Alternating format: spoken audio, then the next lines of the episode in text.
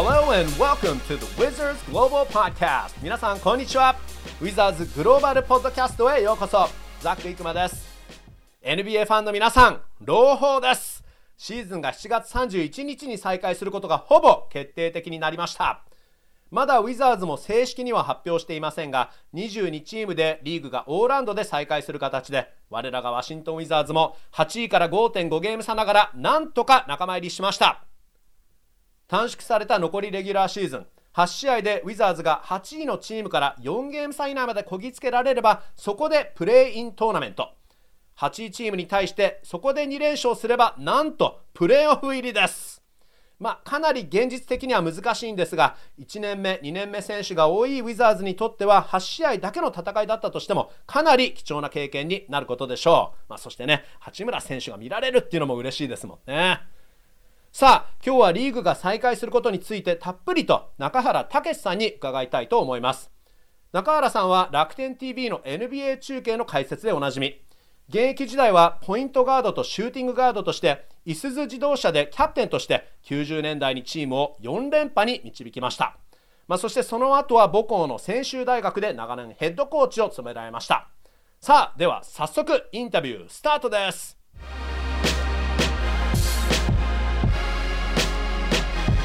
はい、えー、中原さんこんにちは。よろしくお願いします、はい、ああこちらこそよろしくお願いいたします。あの、実は僕にとって待ちに待ったインタビューで、オールスターウィーケンドではね、もし可能であればとお話しさせていただいたのが、もう自分の仕事量が半端なく多くて、ほったらかしにしてしまい、すいませんいやいや、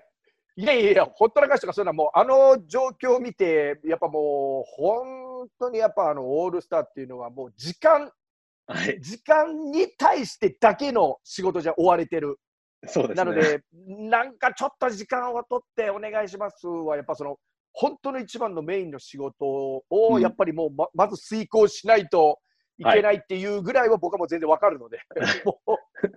ありがとうございました。でも実はあの週はあのウィザーズのグローバルポッドキャストはそっちのけだったので、まあ、ちょっと僕のボスには内緒ですけど、あの実際にもうポッドキャストができなかったというね、それだけ忙しかったんですけどね。いや、もうすごかったですよね。ここにジャックさんいたなと思って、はい、なんか僕、ちょっとだけ動いて、あの、フロア見たらもうフロアにいたんで。あはいはい。あの、もう、あ、こんなん、ちょっと、の、のんきに立ち話とかもちょっと無理だよなと思いながら、キリキリぐらいなのは、もう、すごかったです。メディアセッションは本当に限られた時間帯に、できるだけ多くの選手にね、インタビューしなきゃいけないから大変ですよね。いやー、すごいと思います。いや、あのはい。あのまあ、ということでよろしくお願いします。本当にありがとうございます。はい、あのまあ、発表があって、いよいよシーズン再開のアナウンスがありました。もうほぼほぼ決定なんですけど、はい、楽しみですね。いや、もうね、あの、まあ、ぶっちゃけた話、ちょっとこう、諦めてたみたいなのはあるんですよね、うん、やっぱね。はい、それは、あの、僕だけに限らず、その NBA ファンでもしかすると、その当事者たちも、ああ、もうこれちょっと厳しいんじゃないかっていう選手もあのおそらく僕はいたんじゃないかなと思うんですけど、はい、もう本当0.1ぐらいの、うん、か可能性をやっぱりそのアダム・シルバーが、はい、さんがつないでくれて中止って言わなかったですからね。そうですね。なのではい、それがもう今なんとかこう100になりつつあるんでね、その日にちも明確になってきてるし、はい、いやもうまさかちょっとははっきり言って、ロックアウト明けとはまたちょっと違う、うん、あのもっと低かったと思うんですよね、今週、ね、はい、そうですね。はい、もう夢のようですよ、もう待ちきれないですもん。はい、本当そうですね。あの、はい、本当にもう世の中が難しい状態になってしまって、その中で、まあ、これ、このニュースはまずちょっと希望をファンとしても与えてくれますし、はい、で、本当にやっぱりシルバーさんは、あの、NBA も本当クリエイティブによく考えついたなと思いますよね。いや、そこがやっぱりこう、NBA のなんか凄さ、いいところ、なんだろう、世界最先端って僕は言ってもいいんじゃないかなと思うんですよね。なので、はい、そのバスケット、あの彼らってバスケットボール選手、バスケットボール選手だけじゃないんですよね。やっぱその街歩いててもやっぱ声かけられるし、彼らの言動やこう行動なんかもがもう何か直接世の中にこう響いていくような、特に子供たちにはなんかそういうね、あの、響くっていうような感じが、改めてなんかこう思いましたね、今回のあの再開っていうのがね。そうですね。あの、NBA は本当にある意味、まあ、一組織、だからリーダーというような、そういう存在ですよね、うん、組織としてね。そうですね。なんか常に新しいものをこう求めてるようなイメージが、その前コミッショナーのアダム・シルバー、あのデイビッド・スターンさんを完全にそのアダム・シルバーさんが継承してるっていうようなね、それがなんか今回のことだと思うんですよ、僕。はい、はい。そうですね。あの、はい、まあ、ちょっと話はずれますけど、確かに、あの、前のコミッショナーもそうですけど、アメリカの四大スポーツって実はファン目線からすると、結構 NHL のゲイリー・ベットマンさんとか、ちょっと正直ちょっと嫌われてたりとか、はい、MLB のコミッショナーも何かいつもちょっと悪者扱いされたりして、NFL のロジャー・グデルさんも同じで、だけど NBA のコミッショナーについては、常にそのアメリカの国民っていうのは、あの、アダム・シルバーさんに対しても、デイビッド・スターンさんに対しても、すごくリスペクトを見せてますし、人気ありますよね。あの、一部では、まあ、まあ、全部が全部、こう、なんていうんですか、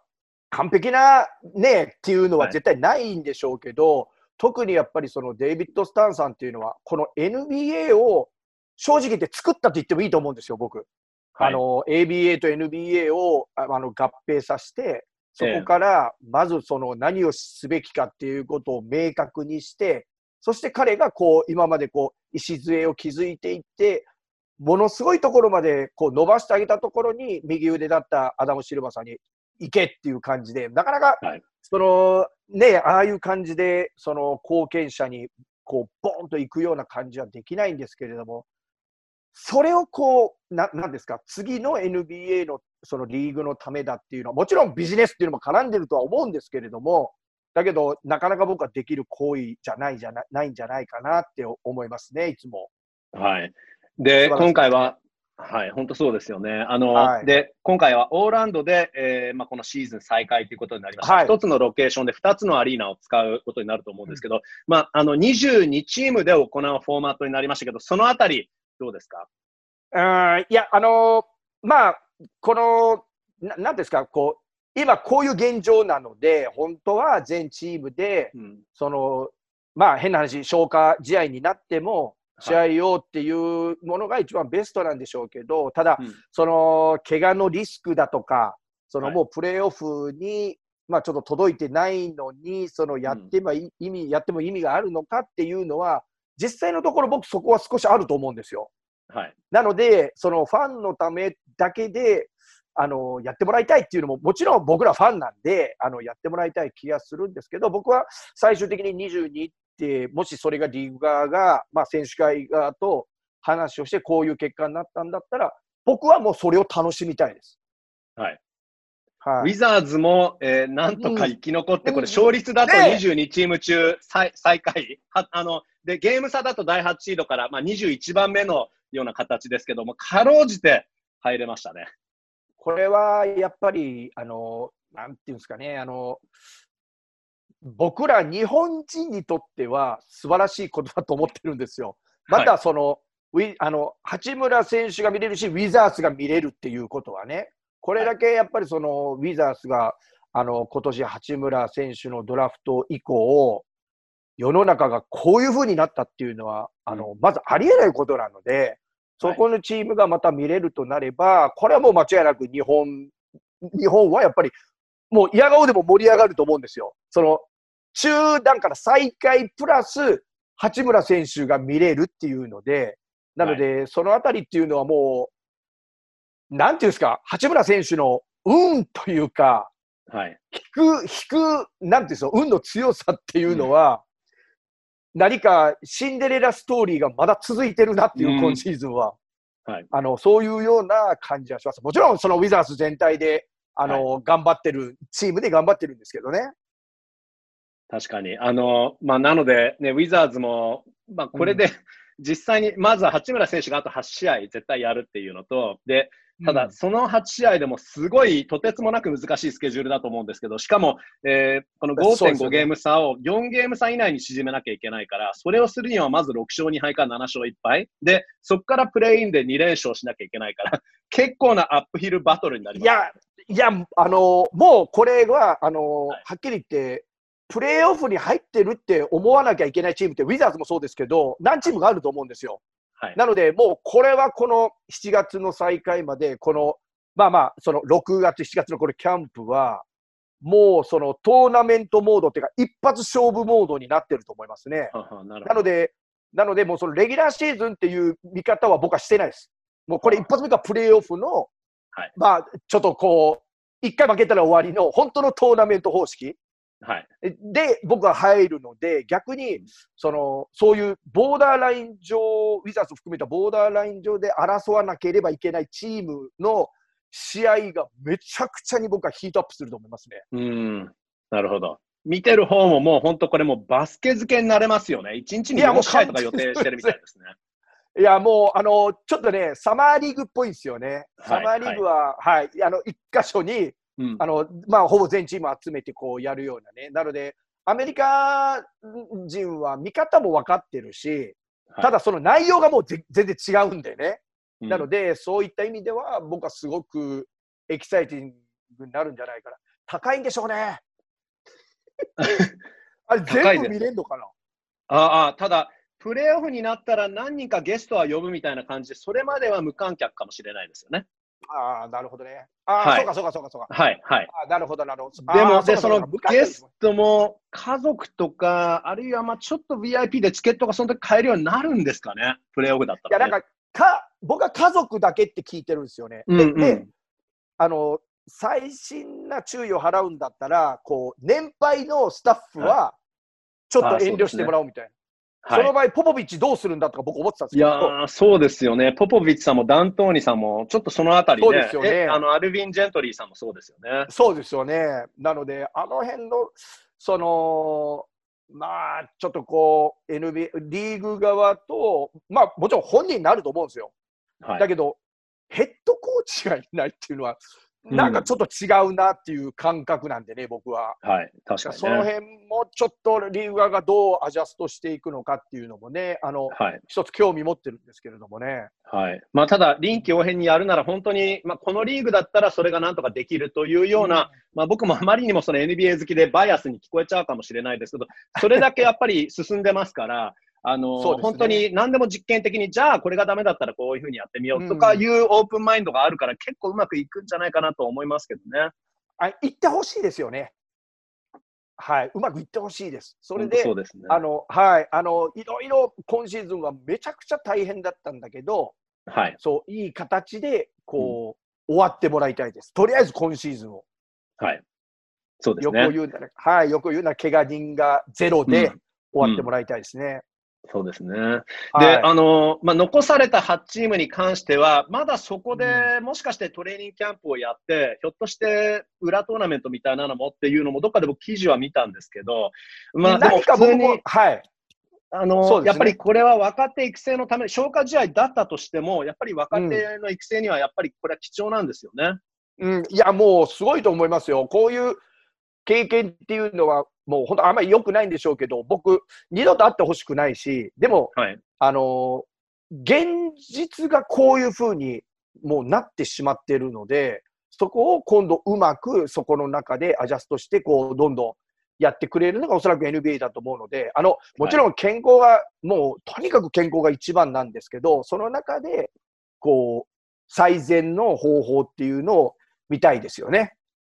そうですね。はい。あとは、まあ、あの、中原さんのコネクションからすると、でピストンズのドゥエイン・ケイシーヘッドコーチも相当今回ね、その22チーム入りできなかったっていうのは残念だとは思ってるでしょうけど、あの、そうですね。あの、ピストンズのインスタ見たら、あの、Thank you fans, Thank you fan っていうのがね、あって、なんかちょっと寂しい思いをしたんですけど、うんまあ、今シーズンピストンズに関しては、そうですね。あの、昨年のこの夏に、あの、高知県市日本に来てたんですよね、ご家族と。はい。で、その時に僕ちょっと会いに行って、あの、ちょっと話をしてたら、今シーズン、僕、あの、タイミング的にデトロイトも行く、あの、予想、予定を立ててたんですよ。はあはで、あの、シーズンの始まるか、その辺のちょっとスケジュールをって思ってたんですけど、なかなかちょっとこう、立ててる間に、あれよあれよという間に、なんかごちゃごちゃになってきて、うんうん。だからもう、あともう、その、こういう今の状況に、あもうこれちょっと、そういう状況じゃなくなってきてるみたいな感じで、ちょっとダメになったんで、あのまあ、その、今シーズンのピストンズに関しては、やっぱりその、怪我人がどうしてもつきまとってるので、のでそうですね。はい、ブレイクがもうとにかく、一番、えー、コーチ・ケイシーは信用してると思うんですよ。コーチ・ケイシーのなんかそのコメントなんかを読むと、やっぱ彼がこのチームのエースだし、リーダーだっていうことをもう明確にしてるので、なので、その中でこうやりくりしながらやってたと思うんですけど、頼みのそのエースがもう怪我で、かなりやっぱりあのきつかったので、はい、この辺りがちょっとあのコーチも不運だったのかなっていうのはありますしね、ただ、あのただでは転ばない方なんで、このこの期間とかっていうのは、いろいろもちろんチームでのあの奉仕活動や、そういうのも僕、あのいろいろちょいちょいあのインスタとかで見てるんですけど、はい、何かしら絶対コーチミーティングとかで考えてるはずなので、うん、次の手を打ってると思うんですよ、僕。うんうん、なので、今、噂によると、あのテイショーン・プリンスがもしかしたら GM に戻るかもとか、マリックマリック・ローズがもしかしたらピストンズって噂だけなんですけど、出てるんですよね。なので、そのあたりも、あのテイショーン・プリンスはやっぱりピストンズのあの2004年のやっぱ、核になってた、白黒になってた、えー、やっぱり何かしらファンがこう、なんか盛り上がるような、うんうん、あの感じになってくると、あのまたいいのかなっていうのが一つと、コーチ・ケイシーはああいう、なんですか、アンダードック的なものはめちゃくちゃ強いですからね。はい。はい、だから一番最初にトロント行った時も、わずか8年前まではもうドアマットチームでしたから、うん、なので僕はあのおそらく5年契約をして2年、今年2年目だったと思うんですけど、うんうん。はい、おおそらく僕、どんどんいけると思ってるんですよ。うん、まずその底辺を今、なんとかこう作ってるような感じだと思うので、はい、とはいえ、NBA なので、お疲れさんって言われる可能性もある。し、はい、なので、その辺はちょっと僕も、なんか自分の体の一部が何か取られるようなね、あの、トロントカットになった時、はいはい。なんかもうええー、っていう感じで、実は僕、うん、でもあの時トロントで感じてたんですよ。うん、あの切られる前の年、僕、オールスター終わって、あのコーチのとこ、あの、はい、練習ちょっと訪ねて行って見させてもらったんですけど、うん、あのコーチナース以下、あの、アシスタントコーチ陣、コーチナースもそうなんですけど、めちゃくちゃハッスルして、いい練習してたんですよね。ええ、ちょっとこう、笑顔も、まあ、ちょっとこぼれながら、1位で言ってたんで、はい、だけど、コーチ・ケイシーだけは、まずそういう雰囲気じゃなかったんですよ。うん。なので、いや、これ、これ、今シーズン、おそらく最低でもイースト取らないと、えー、カットかもって僕思ってたんですよ。うん。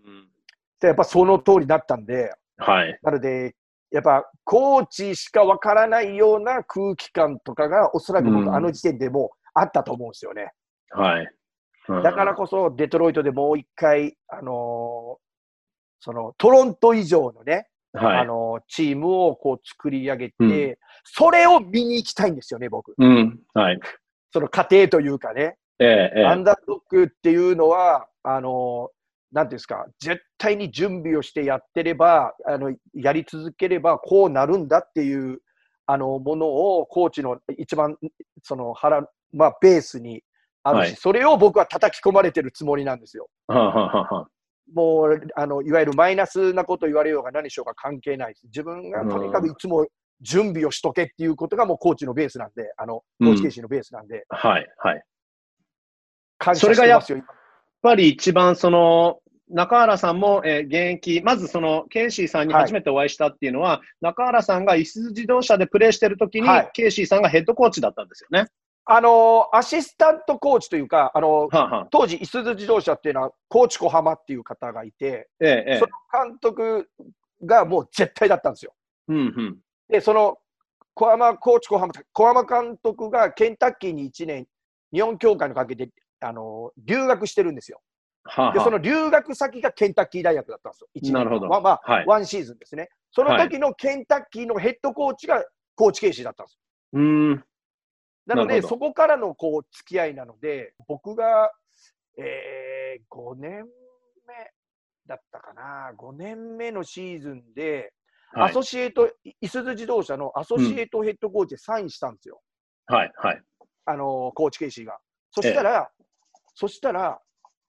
そ、そこの夏キャンプしてる場所に、あのジョージ・カール、当時のあのシアトルスーパーソニックスのはい、はいコーチ。カールから連絡が入ってるっていうので、それ出て、で、帰ってきたら、あの、インタビューするから来いって言われて、そはいのキャンプの途中に帰ったんですよ。でで、その時に帰った後に小山監督が言ってたのは、今回はおそらくドウェーンはもう、あの、サイン、シアトルとするから、あーはは。まあ、ドウェーンはもうここでおそらく終わりになるよって言ってて、やっぱそうだったんですよ。そういう経歴があって、小山監督とあのドウェイン・ケイシーっていうのは、もう切っても切り離せないその感じのあれで、彼はだから毎年、年に2回、あのリリあのいわゆる日本のリーグ戦前の時と、まあ、あその夏のキャンプの時と、あと天皇杯前の1月のキャンプにも来てくれてたんですよ、ほぼ。ほぼ大体、あ忙しい時は1回だったんですけど、もちろんあの、は NBA のコーチになってからはもう、うん。とてもじゃないですけど、無理ですけど、そこまでははい必ず年2回、それと併用、ちょっとずらして、ずらしたり、あの同じ時間帯の時に、あのもう数年前亡くなったんですけど、ピート・ニューエルさんというあの、はいビッグマンキャンプを作った方が、ええ。毎年あの2回ほど来てくれてたという感じなんで、僕はルーキーの時はコーチケイシーのあの運転手だったんですよ。あの体育館からあの、はい。ホテル、毎日毎日、10日間ぐらいやったから、それであのコーチはおしあの覚えてくれて、ははは。一番最初の出会いは。だから、個人的にはそこからのこうずっと付き合いなので、もうかれこれ30年とか、30年か。中原さんの、ね30年以上、えあの、いすゞでのルーキーイヤーの時に運転手をしてたってことなんですか？あ運転手してましたもん。えーえ、選手兼、あの、コーチの運転手みたいな感じ。いやいや、たまたま僕、ルーキーだったんで、あんなのルーキーは行かなきゃいけないじゃないですか。ああ、なるほど。コーチの送り迎えは。ええなので、はいあの、ルーキーが行ってこいっていうことで、じゃあう、んじゃあ、じゃあ、じゃあ、あの、って言って、まあまあ僕は任命されて、僕はホテルから、うんあ、の、大会まで行って、で、まあ練習は死ぬほどさせられましたけど、で、はい。はい。じゃあ、その、92年から94年まで、えー、ご一緒だったんですよね？ケイシーさんとそうで。すね。はい、そうですね。毎年、あの、あの、そうですね。毎年来てくれてたんで、うーんなるほど。あの、で、まあ、先ほどもちょっと話ありましたけど、あの、ケイシーさんに教わったことっていうのは、まあ、一つは、例えばその逆境に耐えるという、そういうメンタリティですか？もう基本的にいつあっても、もう、You ready? You ready? っていう、絶対そういう方なんですよ。うん。とにかく準備をしとけってって。だからもうベンンチの選手であろうが、練習前であろうが、もうとにかくあのフロアの中入ってきたら、もう、あの、じゅ You ready? You ready? って、You ready? って、もう必ずそういう言葉をこう選手たちにかけていきながら、あの、はいトロントの、トロントのね、僕、ロッカーにも入れさせてくれたんですけど、はい。何かね、すげえお地蔵さんぐらいの、大きな、大きなお地蔵さんぐらいの岩が置いてあるんですよ。はい。で、ロッカー、そのにトロントは認証、指紋認証でバッター体入るんですけど、それは入った瞬間すぐ左側にその大きな岩があって、出ていく、あの入るときと出ていくときに、そこにみんな、あのその岩を触れっつって。はははは。で砕けない岩はないっつって、これだけ丈夫な岩だけど、毎日うん。毎日やってたら、いつかひびが入ってくるっていう、そういうような教え方をラプターズの選手にしてて、パウンド・ザ・ロックっていう、あの、はい。はい。はい、それであのそういう伝え方をしてたので、僕はもう、うんあのことはコーチらしいなと思って、あのいや、これはいすずでやってたことを、コーチはそのまま、ここの NBA の今、うんウエスタンで一番強いチームの、ああいう何十億でもらってる選手にも、同じことを伝えてるんだ、あの言ってるんだってなったときに、僕は今までこうコーチ、僕もずっとやらせてもらって、いまだにこうできてるのは、やっぱあの言葉とかっていうのも、やっぱ常にあるんですよね。もちろん、うんあの小浜監督の言葉もあるし、ピート・リュエルさんの言葉もあるんですけど、やっぱりそのはい。コーチ・ケイシーの言葉っていうのも、やっぱそのアンダードッグたるもの、どういう振る舞いをするのかっていうのが、なんかすごく、やっぱりこう、特に今、この世の中、こういう状況なんで、はい。とにかく準備をしとかなきゃいけないっていうのがね、うんもろにこう当てはまるような感じがして、はい。なるほど。気づけられますよね。うーん。まあ、それがじゃあ控え選手とかでもあの僕にもチャンスが来るんだっていうふうに信じて、もう日々の積み重ねをしっかりとしろっていうことがみんなに伝わってるわけですね。いや、もうすごいです。うんその部分はやっぱすごいです。はい。あの、まあ、よケイシーさん独特の教え方っていうのもあるでしょうし、あるいは例えばピート・ニューエルさんも独特の教え方っていうのはあるとは思うんですけど、まあ、はい。ざっくりと言えるものなのかわからないんですけど、特に僕の場合って実は野球少年なので、あの、はい。野球少年だったので、そのバスケの指導の仕方の違いとかがあまりわからないんですけど、まあ、ざっくり言って、日本の指導とアメリカの指導で違いってあったりするんですか？そういうものってやっぱり感じました？あのーやっぱり僕はコーチにあの現役を、あのーキャリア終わってアシスタントコーチになるときにピートさんからピート・ニューエルさんから言われたことは、はい。あの中バスケットボールは怒鳴るんじゃないうん教えるときに怒鳴ったりましてやヒットしたりそういうことは絶対違うと説明をしなさい、はあ説明を選手にしていって、それが、で、あの、説明をしなさい。で、やらせてあげなさい。で、やらせてあげて、できなければもう一回説明してやらせなさい。うん。で、それが2回、3回説明してできなければ話を聞きなさい。うんうん。でその話を聞いて、それを今度説明してあげなさい。もうそれがもう僕のベースです。うーん。うんもうその、ただコーチケイシーの場合は、はい。やっぱりそれを、それがベースなんですけど、やっぱりすごいハーハードワーカー、ハードワークをとにかく求めるコーチなので、ええ自分が声を出してめちゃくちゃ発するするんですよ。はい。まあとにかくもうフルフルのやっぱ声を出して、ここからこう行くって、例えばここからこうディフェンスするって言っても、デモンストレーションも当時はもうバンバンやってましたし、はい。あのーそういう声を張り上げて、その、いわゆる、ま、その全面的に、あのーなんですかね、行くぞっていう雰囲気を出すのが、コーチ、コーチケイシーのスタイルで、そこをこう、はい。ふっと広いところから、あの、見て説明をして、もう一瞬でもなんとなくピートさんって、なんかそのプレーなんかを見たら、多分この選手はこういうことを考えてんなって、なんか嘘やろって思うぐらい見抜いているんですよね。はい。なので、そのあたりっていうのがもう対対照的といえば対照的なんですけど、もちろん年齢も違うんですけど、はい。だけど僕は両方が好きなんですよ。うん、うん。日本人には多分両方必要なはずなんですよ。はい。それでやっぱり小浜監督という、あの、いすゞで10年お世話になったうん。コーチの、やっぱその勝負感、情熱ですよね。はい。コーチ小浜も俺は優勝しないとうん日本のバスケット界にいろいろ意見ができないって常日頃僕らに言ってたんですよ。はい。なので、俺はとにかく日本でどこにも勝てないようなチーム作りをしたいっていうことを、もううんミーティングの後とかそういうことは、ちらっちらっと言うんですよね、そういうことうを。だから選手にもそれがこう、だんだん刷り込まれてくるんですよね。はい。はい。だから、コーチコハマも、あのー基本的にはどっちかって言ったら、コーチケイシーとピートさんの間ぐらいかうな。あのーうんとにかく説明をしながら。で、やっぱスマートだったのが、はい。こうあの小浜監督は、なんかその、俺はディフェンスを教えれないって言ってたんですよ。うーん。だからドエンを呼ぶんだっつって。はあ、はあはあ、なるほオど。フェンスにはある程はい度、こうして、こうして、こうしてとかっていう自信はあるんだけど、ディフェンスがやっぱり昔から教えられないから、なので、俺はドエンを呼ぶって。で、ドエンにベースをうん、こう、ディフェンスのベースを作らせる。コーチケイシーのディフェンスって、たまったもんじゃないんですよ。はあ、フットはワークが。もう、ヘルプディフェンスだったり、うんクローズアウトだったり、もう、死にそうなくらい、もう動けなくなるんですよ。一回の練習終わったらう。ん。はい。妥協をしないんで。はあはあ。なので、それをおそらく今の大学生やにやらしたら、半分ぐらい帰ってしまうんじゃないか いや、諦めちゃいますか？な。いや、もうええ、いや、もうええ、ちょっともう、コーチきついから、ちょっと無理無理無理って。うん高校でも多分、そんなことやったことないみたいな、はい。ゆ優勝校の子でも言うんじゃないかなって思う。そうですか。あの、絶対できるまでやらせますから。はい。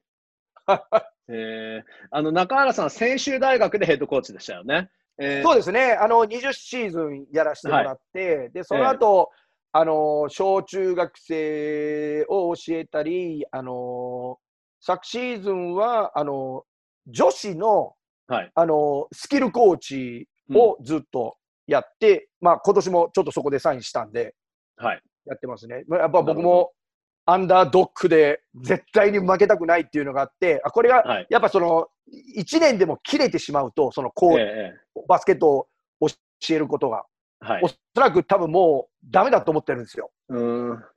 なので、僕は自分なり、はい、なので僕は自分なりに、そのもちろん NBA とかっていうのはもう毎日見てるんですけど、はい。やっぱ見てるのと教えるのっていうのは、やっぱりちょっと比例しないんでね。うん、うん、うん。だから勉強をとにかくして、自分だったらって頭を回転させて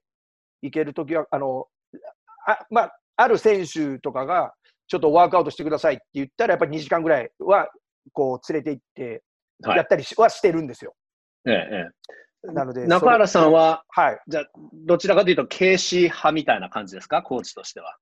いやー、でも、その3人のはい。コーチがベースにって思ってますね、自分は。はい。やっぱりそのその3人の恩師が、はい。そうですね、その中でうん自分自身がなりたいのは、やっぱり、その、なんだろう、善というか、日本人のいいところをはい。勉強、追求し続けてくれた、やっぱフィル・ジャクソンなんですよね。うん、うん。だから、ピート・ニューエルさんとちょっと似てるんですよ。はい。はい。なので、そういう、なんか物腰が柔らかいんだけど、うん。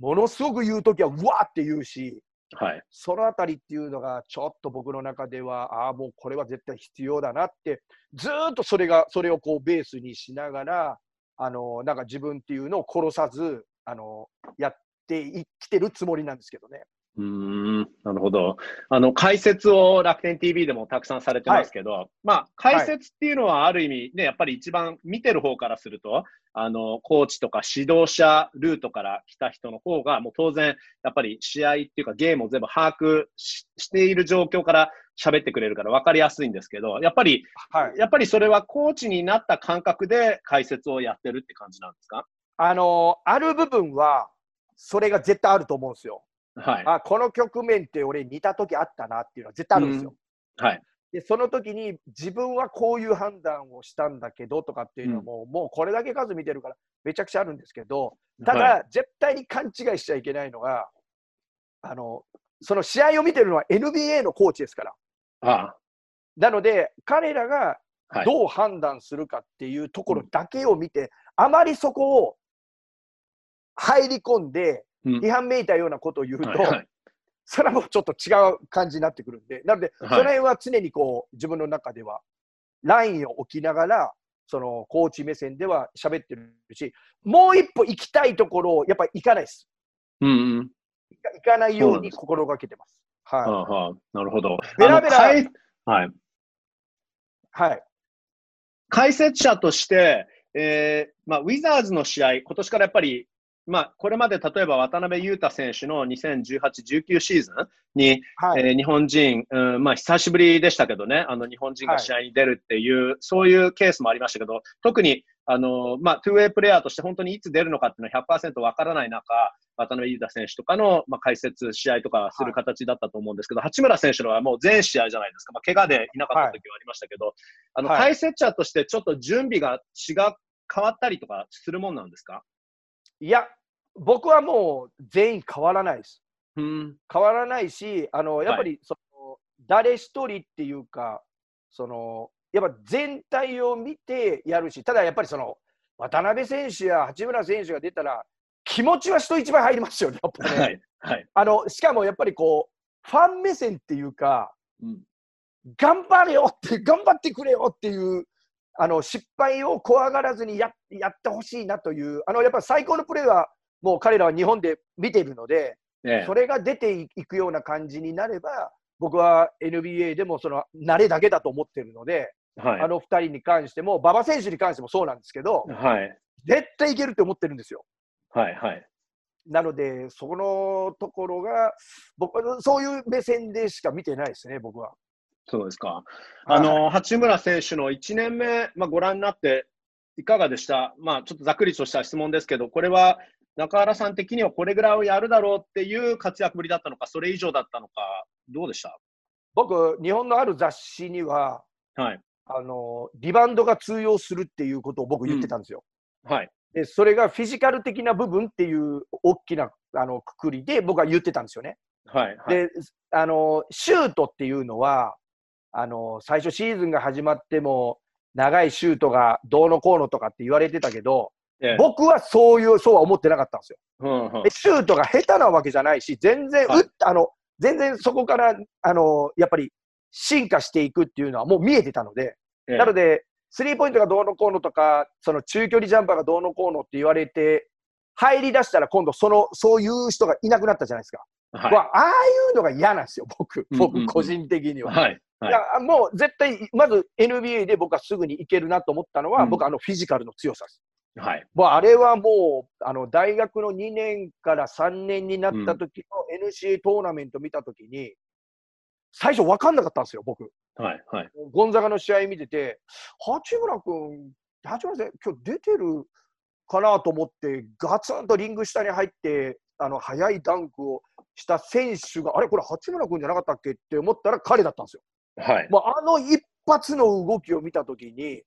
あの分かんなかったんですよ、正直。うんはい。え、2年間でこんなに変わるだろうかと思って、はい。なので、僕はあのシュートなんていうのは、あの何回も言いますけど、ジョーダンだってそさほど NBA に入るとき、そこまでシュートがこう抜群だったというわけではなかったですからね。うんうんなので、あれはもう練習の賜物で、しかもあの八村選手は練習がめちゃくちゃ練習をハードワーカーだっていうのは、はいあの僕、聞いてたので、ええ。全く問題がないと思ってたので、うん。なので、僕はこれぐらい、怪我怪我の時間帯がなければ、もっと僕いけてたと思うんですよ。はい。なので、僕はあの全然、これぐらい、もしかしたら怪我がなければ、これ以上のあうんの活躍は僕、まだしてたと思いますね。うん。いや、あの、ザックさんがワシントンで勤めてるから、そんなとか関係ないですよ。はい。僕のもう素直な、はい。はい。うん。あの、じゃあ、まあ、課題というか、それはどの選手にだってね、課題とかそういうものあると思うんですけど、まずはとにかく経験を積むというところなんですかね。いや、経験はもう絶対、あのーなんですかね、時間が経たないと、はい。あのやっぱ得れないもんだし、ただ、ハードワークをしながら、そういうことを考えながらやって経験を積むのと、漠然と何も考えなくて経験積むっていうのは、おそらく2年後、3年後でもこんなになると思うんですよ。ええ。なので、やっぱ彼はすごいスマートだし、あのはいバスケット IQ も高いのでええ。あの、全く問題ないと思います。だなので、うん、やっぱ今のままをとにかく続けてもらって、であとはその、大怪我っていうのは、これはもう誰にでも起こるもんだし、あの可能性があるもんだし、そこだけがやっぱりその八村選手だけじゃなく、ええ。まあ、どの選手もやっぱちょっと心配ですよね。はい。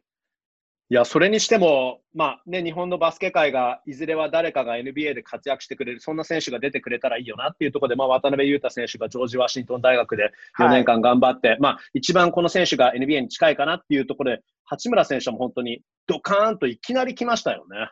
そうですね、どっちかっていうと、その今まで日本ではガード的な方が、おそらくこうずっと先に行くだろう、うん。あの活躍できるんじゃないかとは思われたし、実際僕もそういう風な部分っていうのがあったんですけど、はいた。だ今も言ったんですけど、八村選手のあのフィジカルさがあれ、どうやってあんだけ1年間でうんその飛躍したのかっていうのが、はい。なんかもう、あああれですね、僕、あの一発で、はい。あこれはちょっと八村選手、で、その高校の時もそれを NBA のスカウト陣って見抜いてるんですよね。うーん。僕はそれがやっぱすごいなと思って、一度う、ん NBA のスカウトの方たちと、はい。なんかこういう話がね、聞けたら、はいあのいいなっていうのがあるんですよね。大学生を見て、これどういう、はいどこがすごいんですかっていうのを聞いてみたいですよね。確かに。多分こ、はい、こうなるよっていうのはもちろんあるんでしょうけど、はい。それを聞いてみたいです。確かに、本当そうですよね。あの、数字を見て、まあ、その、例えば八村選手、まだ2年と3年だと相当数字も違いますし、だけど、はい。こ他にも、あの、数字はあれ、そんなに派手じゃないなっていう人が、やっぱり、あの、スカウトさんたちは、その選手の、例えば、うん、身体能力の部分とか、手足の長さとか、まあ、身長とか体重とか、すべてを見て、で、はい何かそれがプロジェクションができるというか、大体当たりますもんね。いやあの、その見る視点というか、見極める、その、なんか目というか、はい。いやーあんな目があったら、なんか、すごいリクルートも楽しいだろうなと思って。みんなが、その、あんまり注目してないところにも目が行くってことですから。はい。はい。そうですよね。まあ、いいねあの、ウィザーズとしては、あの、GM のトミー・シェパードさんが、ね、実はワークアウトしていないのにもかかわらず、えーそこはもうしっかりと見ているから大丈夫だよというところでね、この選択に踏み切りましたけど、もともと中原さんって、あの、昨年のドラフト前って、まあ、大体予想では八村選手は、あの、まあ、10位ちょっとぐらい、あの、まあ、そうですよね。的にはウィザーズで9位指名でしたけど、10位の下ぐらいかな、みたいな、あの、10番台ぐらいになるのかなっていうところでしたけど、予想としては。中原さん、どこに行くって予想してました？いや、僕はチーム的にはね、あのなんだろう、10番、10 11番はい。とか、なんかもうちょっとしたら、とにかく昨シーズンの予想がとにかく15ぐらいだったんですよね、1巡え目の。えええそうでしたね。だから15とかの前後をこう言ってたので、で、はいやっぱその僕、順位っていうよりも、行くチームが大事だと思うんですよ。うん。なので、やっぱそのポジションが少ないところがいいし、あの同じポジションの選手が少ないところがいいし、はいましてやその、やっぱ使ってもらってなんぼなので、はいだから僕の知り合いなんか、ウォリアーズ行きゃいいのにとか、なんかその強いチームばっかり言うんです、あの勝ってるチーム言うんですけど、そうやったら出れないでしょっつって、うん。うん。今、今、その定員オーバーのとこ行ったって、はい。あの絶対僕はダメだと思うので、うんなので、ワシントンが一時期ちょっとだけ話があったときに、僕、まさかだよなっていうのは、ドラフトの当日の朝、まさかよな、そしたら9位だよなっていうのは、ちらっと思ったんですよ。はいでも、大概大、大方の予想としては、まあ、11、12、10、11、12とか、なんか、この辺だったので、はい。なので、僕はだから、あの、ワシントンって言われたときに、ああ、ここもある、やっぱあるなと思ってたんで、はい。あの、もう、いや、これでなんか結構しょっちゅう見れるんじゃねえかと思いながら、うんあの、ちょうど、あの、いわゆるフォワードから下が、若手でこう、いろいろやってる感じの、あの、とこだったので、はい。ここに一角に食い込めたら、はい。かなりこれ出場時間も多くなるしと思いながら思ってたら、なんのこっちゃね、スタメンでしたからね。はい。本当そうでしたね。あの、はい41試合、全試合スタメンで、で、あの、しかも中原さん一応していうかも大好きなトーマス・ブライアントとね、同じ時間帯にコートに出てるっていうね。笑っちゃいけないですよね。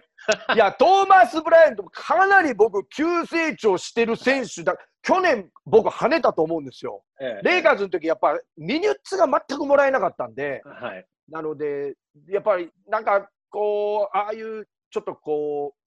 チーム変わって、活躍を見ると、これ、前のチーム、多分相当鬱憤溜まってたんだろうなっていう、あれが僕が言う、何クソ根性だと思うんですよ。アンダードッグの、はい。やっぱね、気持ちだと思うので、はい。ああいう選手だから応援したくなってしまうんですよね、うんどうしても。はい。まあ、ウィザーズは、あの、レイカーズ、あのトレードではね、あの、ボンガとか、バグナーとかね、あの、ああのトレードっていうか別に、翌年ですけどね、はいそういうアンダードッグを集めて、で、はいまあ、そういう本当にアンダードッグメンタリティの選手たちがね、えーまあ、どんどん、もっと主力として食い込んでいけるといいんですけどね。いや、でも本当、トーマス・ブライアントは、あの、中原さんおっしゃってますけど、なんかいつも、あのーいいプレーがあっても悪いプレーがあっても、いつもなんか泣きそうな顔してるところが僕は大好きで。いや、そういう、そういう表情に見えるだけですよ。はい大きいですからね。熱い男ですからね、はいあの試合前の練習からえに向かうときと、ロッカーに下がるときも、いつも全力で走るから、逆にちょっと危ないんですよね、角から曲がってきたら、おーとかって来たみたいな感じで。いや、とにかく僕はやって、若いうちにこう、がむしゃらにやってる選手って、やっぱり、なんかいつか僕、日の目を浴びると思ってるんですよ。はい、なので、そういう世界だと思うので、こういうあの、いわゆるバスケットの世界も、まあまあ、野球でも何でもそうだと思うんですけれども、はい、なので、今後が、あの、ウィザーズっていうチームは、もちろん八村選手がいるっていうのもあるんですけど、やっぱ楽しみですよね。そうですね。で、まあ、はい来シーズン、まだあの今シーズン、うーんと4月31日再開したところで、ジョン・オールは戻ってこないって言ってますので、それははい来シーズンまでお預けですけど、本当、来シーズンは楽しみですよね。そうですね。まあ、なんか、なんか、ブラッドリー・ビールがどうのこうのってバカなことを言い出してるから、誰が言ってんだよ、これと思って、もう、なんかもう、そんな、え、なんでと思うんですよ、僕。はい。それはきっとネッツファンですよね。ネッツファンがその噂を流して欲しいだけでしょ、それ。はい。はい。なんかビッグスリーが。いやいやいやいや、それはもう、ブラッドリー・ビールが気分を悪くしますよ。僕は、ああいう、だから、そういうのも、なんかこう、含めて NBA なんですよね。はい。もう、どうかしたら写真載せてるでしょうね。ストーリーラインが常にあって面白いですよね。面白いですけどね。あれはもうはありえないですよ。もう、うん根も葉もないし、まあない。ウォールがいない、だ誰が頑張ったのよって話ですから、あのチーム一手に背負って、はい。それはもうね。ね球団から、コーチ陣から、やっぱね、やっぱり自分が悪者にならなきゃいけない時っていうのも絶対ありますし、それをあえて引き受けるって、本当は嫌ですよ、選手だったら。うんうん。分散されるのが一番いいですからね、リーダーはい。はい、本当はね。あのー今シーズンに関してなんですけど、まあ、再開となって、で、まあね、特におそらくレイカーズファンとかからしたら一番これはもうグレートニュースなわけですけど、あのーは今シーズンもまるで本当になんか昨シーズンのように感じてもしまうんですけど、ここまで、まあ、サプライズとかだったり、まあ、例えばレイカーズがやっぱりあのアンソニー・デイビス加えて、もう予想通り強くなったなとか、クリッパーズはこれまでの、なんていうのかな、本当、ドアマット的な歴史を完全にうまく捨てて、補強がうまく成功して、やっぱり予想通り強くなったななんていうのはサプライズじゃないかもしれないんですけど、どうですか、今シーズンっていうのはどんなサプライズがここまであったと思います？いやー、なんかでもその、あのクリッパーズ・レイカーズってロサンゼルスの2チームは、まあまあまあまあ、こういう風な感じになるだろうなっていうのは、あのーまあか、思ってたんで、そんなに、あれですけど、やっぱサプライズチームの一つは、やっぱサンダーですね。OKC ですね。うんはい。確かにね、いやもうはい。はい、もう、これおそらく、あのーいわゆる変革、新しい感じに変えるだろうっていうところから、クリス・ポールがなんかそこに追いやられてしまったのかなっていうぐらいの見方しか僕してなかったんですよ。うん。はい。ただ、その、あれよあれよという場に、あの、すごくいいチームにこう、ポーンとなってしまって、で、やっぱりこれはね、コーチ・ドノバン、あの、コーチ・ドノバンの手腕なんですよ。うん。もういち早くクリス・ポールとコンタクトが取れるようにして、はい。もちろんアシスタントコーチ陣はもちろんそうなんですけど、やっぱりフロリダ大学を2連覇あのさしてるのはもちろん伊達ではないし、あのなんだろう、フロリダ大学にあのいわゆるヘッドハンティングされた時も、一番最初にリクルートしたのは、自分のとこのマーシャル大学ってとこを見てたんですけど、ヘッドコーチ。そこからあのヘフロリダにヘッドハンティングされた時に、フロリダに、フロリダ大学に一人もリクルートしていいかっていうところうんをなんか伝えたみたいで、で、はいあのうちにいるあのポイントガードだって言って、はい。で、それで一緒に連れて行ったんですよ。それが、うんあのジェイソン・ウィリアムスなんですよ。うーん。うんうん。だから、まあね、後にジェイソン・ウィリアムスはちょっと問題を起こしてしまってね、フロリダでちょっとあれだったんですけど、やっぱああいう、なんていうんですかね、こう、バスケいいわゆる一般的にそこがあまり良くないっていう選手をうまくこうコントロールするのが、うん。すごく長けてるコーチなので、なので、はい。サンダーの若手からすると、おそらくもうコーチの手のひらに乗せられてるのかなっていう感じがしますよね。うん。そこをうん。あのクリス・ポールをうまく使って、こう、ちょっとうまく、あのお前、お前が仕切ってくれ、守って、あの、やってくれっていうような、もうコミュニケーションがおそらくもうこうへコーチ扱いで僕、言った結果がこういう結果になってるのかなっていう感じがして、はい。なるほど。あの、はい確かにすごくさすがのチョイスですよね。あの、サンダーまさに僕は今考えてみたらそうだよなって、シーズン前は、あ本当にどんどんこういうベテラン選手をもうシーズン中にトレードで出しちゃうんじゃないかって噂されていたチームが、こうやってもうプレーオフ完全に圏内ではまって、ここからね、すごく暴れるんじゃないかっていう予想もできますからね。はい、もう何があってもおかしくないのがもうプレーオフですから、はい。はい、もうあと個人的にはやっぱもう、ドンチッチでしょうね。ああ、はい僕。はもう2年目が1年 ,1 年目にこれだけのインパクトを残した選手が、え2年目って狙われるはずなんですよ。え、はい。あの対戦するときにディフェンスの選手、ガードする選手が、お前絶対やらせねえって思うけど、1年目よりはるかに上回ってるっていうのは、はい。これ尋常じゃないですね。うん。これ、あの、その辺のリーグじゃないですからね、NBA ですからね。はい。それでこれだけのインパクトを去年より残せるっていうのは、うん。いや、もう、殿堂入りするでしょうね、もうね。はいこのままはい怪我さえなければね。ええ、ええ。まだ、えもうちょっと21歳いですか？21とかですよ。はい。ですよね。はいで、まあ、僕もちょっと、あの、初めて生で、えーまあ、あの、ダラスで試合があった時は、ちょっと遠くからだったからなんですけど、はいメディアで、オールスターのメディアでの時見た時って、そんなに大きくないですからね。はい。もう、だからあの、まあ、平均、NBA の身長の平均よりも、まあ、平均がちょっとちっちゃいぐらいなイメージしかないですよね。はい、はい。あ、でもあれでも身体能力の塊ですね。いや、なんかあね、と、はい。間がうまいんですよ。あ間合いの取り方が。ーはい。あれがやっぱ21歳のプレーじゃないですからね。うん結構べベテランの域に達してる選手がああいうやり方にこう、野球で言うと直球投手が変化球を覚えていくようなもんですよね。はい、はい。あの感じがもうすでにもう卓越してるんですよね、彼は。うーん。だから剛速球の使い方もうまいし、はいそ。こから剛速球を投げ投げててあの、いわゆるバッターが、あ、これ多分読んでるなと思ったら、すっと変化球に変えるみたいなね。はい。あのタイミングとかな、あの、ん。なんだろう、こう、うん嗅覚っていうのは、もうはい教えてできるもんじゃないですからね。もう何か感じ取れるんですね。あのすべてが見えてるわけですしね。はい。うんいや、それが30ぐらいだったらいいんですよ。21ですからね。はいはい。確かに、確かに。そのあたりっていうのがやっぱり彼のやっぱずば抜けて NBA の中でもやっぱずば抜けてるんじゃないかなって気がしますけどね。あの最後にちょっと時間もね、はい。あのあたっぷりはい。と今もう喋っていただいて、えーまあ、そろそろお開きにしたいんですけど、ちょっと、あの最後にシーズン予想してもらう前に、僕、個人的に一つちょっと興味深いところがまずあるので、お聞きしたいのが、あのロケッツがもう完全にスモールラインナップでいってるじゃないですか。あのこれはプレーオフに入ったらどうなんですか？いや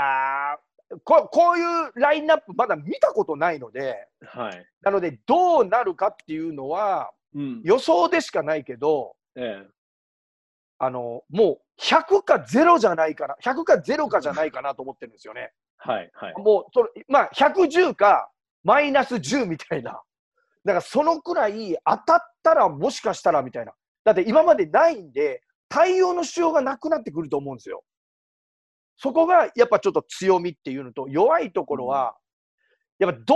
うしてもハーフコートオフェンスが強いられるのがやっぱり、あのーなんだろう、プレーオフになってくると思うので、はい簡単にはいそんなにシュートが打てなくなってきて、うんハーフコートからの展開をさせられたときに、シュートが入ってるうちはいいんですけど、入らなくなったときに、はい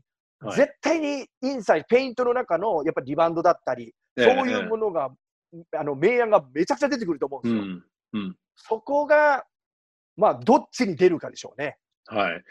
真ん中ってない2018年のあれ、ウェスタンカンファレンスファイナルで、ハーデンがあれは何本もミスった試合でしたよね。はいで、ああいうことになっちゃったら、オプション B がないような感じのオフェンスにやっぱ見えちゃいますよね。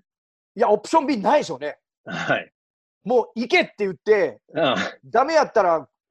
お疲れっしたみたいな、なんか、うんそんくらいの、あの、やっぱ今、夫人を組んだので、ただ一つ、興味深かったのが、スティーブ・ナッシュが、うんサンズ時代にこういう手法をしてるんですよね、ダントーニが。はあはあはあはああの、スモールラインナップで行ったけど、もう一人センターのところを小さくしたかったぐらいのことを言ってるんですよ。あの、いわゆるコビントンみたいな選手を入れたかったって言ってるんですけど、それを、うんあの、今回の超スモールラインナップしたときに、はい。スティーブ・ナッシュがダントーニに、なんで俺たちの時もそれをしてくれなかったんだって言ってるんですよ。はい。そこだけが僕ちょっと引っかかるんですよ。はあはあはあこれもしかしたらプレーオフになったら、なんかものすごいもんが見れるのかなっていう期待感が、どっちにしてもものすごいもんが見れると思うんですよね。はい。はい。いいか悪いかので、はい。はい。なのでお楽しみっていうか面白そうなのは、ロケッツも僕は面白いと思いますけどね。確かに。お見るのは、まあだから本当にちょっとファンだとハラハラしちゃうんじゃないかなと思いますけどね。だけど、まあもしかしてオプション B はもうラッセル・ウェストブルックが向きになってプレーするだけって感じなんですかね。いや、だけど、あれ、い中にいないじゃないですか。はい、そうなんですよね。完全にもう5アウトなので、なので、はい。今の NBA でラスのスピードについてこれる選手がいるかどうかって言ったら、はいこれもちょっと微妙ですからね。うんなので、絶対2人行かざるを得なくなってくると思うんですよ。っうんはい。てなった時に、キックアウトももう3段の終わりぐらいからできるので、ええそこがキックアウトしてシュートが決まりだす、あるいはもう一回ペネトレーションしてキックアウトさされるような感じになると、ペイント内をアタックしてキックアウトのオンパレードになってくると、うん。でそれがちょっとシュートが入ってくると、あれかな。で、もう第2オプションはもうウエストブルックだと思います。今、あの、はい、はい。ダクさんおっしゃったように、もうあとドライブしてファールもらえっていうぐらいの。はい。いやーこれが的中したら面白いですけどね。そうですね。あの、だからプレーオフが今年は本当になんかちょっと不思議ですけど、ファイナルはね、第7戦が、まあ、10月12日ぐらいにできればみたいな感じのスケジュール出てますけど、まあ、あの、ちょっとここで最後に、まあ、今更というかね、我々は本当にこの長い長いこの中断があって、そしてようやく朗報ということでね、あのシーズン再開されますけど、あのもし今、えーと、プレーオフ予想をしていただくとしたら、ファイナルはどことどこを相手になると思いますか？僕はね、クリッパーズが行くと思ってるんですよ。ここの、この中断前は。もう絶対優勝クリッパーズだと思ってたんですけど、えええ。いや、この中断で、まあ、その、どうなるかというところはあれですけど、まあええ、その中断の時もこうやってないんでね、えそのどのチームも。はい。チームとしてはやっぱできてないので、なのうん。で、うまあ、僕はクリッパーズっていう予想を最初したっていうのもあるし、あまりええ。大きく変わらないと思ってるんですよ。もはい。しその優勝だとかそんなってなった時に、なので、ええ。クリッパーズだと思いますね。クリッパーズ、え、じゃあもう優勝もですか？あ優勝クリッパーズだと思ってます。おお、え、これ球団としてはもう初優勝ってことですよね？いや、もう初も初でしょ。初って、だってカンファレンスセミファイナルぐらいしかおそらく歴史行ってないですからはい。フランチャイズがね。はい。えー。すごいですね。あ、ちなみに、あ、じゃあクリッパーズ、あの、イーストからはバックスってことですか？そうですね、バックスがおそらく、でもただトロントも舐めたらだめですよね、うんうんやっぱりね。去年、はい、頂を見てる選手がほぼ残ってるので、はい。こういうチームがチャンピオンチーム、しかもチャンピオンになったポイントガードが主力でまだ残ってますから、はい。この辺もちょっと辛いですね。あのちょっとわかりますよ僕は個人的にはあの、はいマイアミがサプライズチームの一つなので、どこまで混ぜ返してくれるかっていうのは、はい。1回戦突破したら、これは、このちょっと中断が、このね、空いてるのが、インターバルがいい感じになっうんてくる可能性もあるのかな。まあ、イーストはちょっと、そうですね、ちょっとつけづらいですね。うん。まあでもそれが本当にでもクリッパーズ、ラプターズだったらもう、あの、河合レナードファンからしたらもうたまらない、もう最高のファイナルですね。たまらないでしょうね。はい。いや、もう本当にたまらないと思いますよ。うん。なるほど。はいじゃあ、あの僕は、じゃあ、わかりました。あの、僕もやっぱりね、あの、トロント出身ですので、ね、ラプター好きですし、あのあと、河合レナード、あとはな、確かにその、なんていうの、アンダードッグの今日話いっぱいありましたけど、そういうちょっとアンダードッグ的なフランチャイズがね、あの、新しい歴史を作ることができたら、それはいいなって、いいストーリーになるだろうなと思うので、じゃあ、このファイナル僕楽しみにしてます。はい、僕ももうめちゃくちゃ楽しみにしてますもはい。あの、あとはもうね、7月の終わりから、じゃあ中原さんも結構今度は解説のお仕事でも忙しくなるんじゃないですか？ん。そうですね、あの試合が再開したら、おそらく仕事はいただけると思うので、はい今もいろんな情報をええ自分なりにこうちょっとかき集めて、はい。あのちょっとやっていきたいなと思ってますけどね。わかりました。あの、中原さん、今日はたっぷりとありがとうございます。いやいやいや、もうすいません、長いこと、ありがとうございました。あいや、本当に、あの、面白い話いっぱい聞かせてもらってありがとうございます。また現場いやいやでお会いしたいですね。はい、そうですね。はい。あのぜひぜひ、僕もちょっとこの影響がちょっと収まったら、ワシントンもちょっと行きたいなとか思ってるんですよね。ぜひ来てください。まあ、今僕は実は東京ですけどね。はい。はいはい。あの、ぜひ、はいワシントンはい DC に来てください。あの、はい。はい。ということで、今日のゲスト、楽天 TV の解説でおなじみの中原武さん。はい。えーっとね、いつも締めの時を思い出すと、いつも楽天 TV の中継で、中原さんと加藤行さんが一番一試合フルにもうすごい思う存分喋って、もう最高の実況じゃないですか。で、いつも加藤行さんが、もう一番簡単な最後のありがとうございましたで、噛みそうになるのがおかしくて。いやいや、あの、今年はそれを一切触れずにやってるんですけど、ねえー、やってるんですけど、どうしても魚さんが、なんかやっぱりあそこが、うんなんか魚さんやっぱちょっとなんかあれらしいです。あの、このバスケットだけじゃなくても、はい。なんとなくダメらしいんですよ、本人曰く。え、どういうことですか？いや、なんかね、なんかスッといけないらしいんですよ。ああ、えー、ああ、その噛んだり締めのコメントが？はい。だからパター、パターと一緒らしいですよ。打てなくなる最後のあ18番ホールのあのもうはい一番ショート、2フィートぐらいのパターが入れられない。はい。あの、なんか一度、はい。えなそんなことないでしょ、ベテランなのにって終わって聞いたときに、なんか、はい。野球の解説者の方にちょっと言われたらしいんですよ。はあ、はあはあ、それがなんとなく頭にあって、だんだんだんだん、それがこう、あ、あの、あれしなきゃっていうので、それがこう、なんかプレッシャーになっていって、ん。噛んだり、はいちょっとこう、あれになるようになった。いや、マジらしいですよ。これは。えー、あ、加藤さんはもうなんか指名イップスになっちゃった。イップス、いや、もう完全にそうらしいです、本人は。はい。言い方をいろいろ、あのー考え、噛まないように考えてはいるんですけど、ベテランのアナウンサーが何を言ってんだよと思いながら、はい。またよろしくお願いしますみたいなのとかもあるし、僕の時は。あーえ今日の解説は中原武さんでした。またよろしくお願いしますみたいな感ー、じ。いやいや、う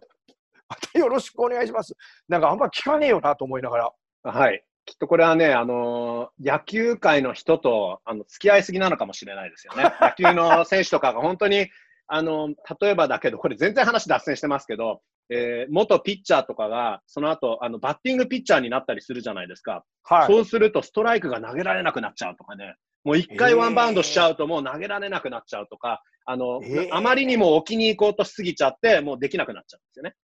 あだからそれがきっと行行さんの場合は、その、本当一番簡単な台本が読めない。勝手に。読めないっていうか、読む必要もないですからね。そうですね。もう、そのまま、すっと名前、あの、解説者の名前言うたらいいだけなんですけどね。はい。はい。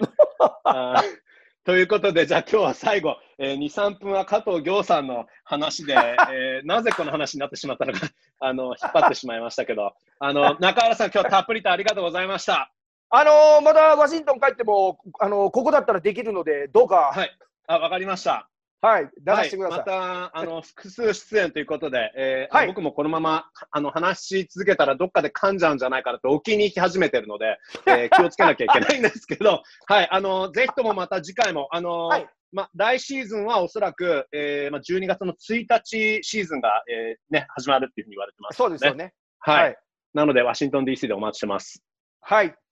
はい。中原さん、今日はありがとうございました。どうもありがとうございました。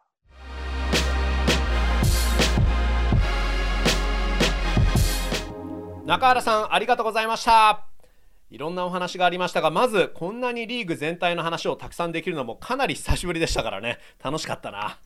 NBA ファイナルをズバリ予想していただきましたがクリッパーズ対ラプターズかバックスかヒートちょっと東は難しいとのことですが西はクリッパーズなんですね。まあどうせならやっぱりクリッパーズラプターズファイナルを僕は見てみたいです。あとは中原さんの恩師小浜元隆さんピート・ニューエルさんドゥエイン・ケイシーさんのお話もありましたがよくアメリカではコーチングツリーといって現在の指導者がどの指導者に教わってきたか、まあ、そしてその指導者が誰のもとで教わった的な感じという言い方があるんですけど、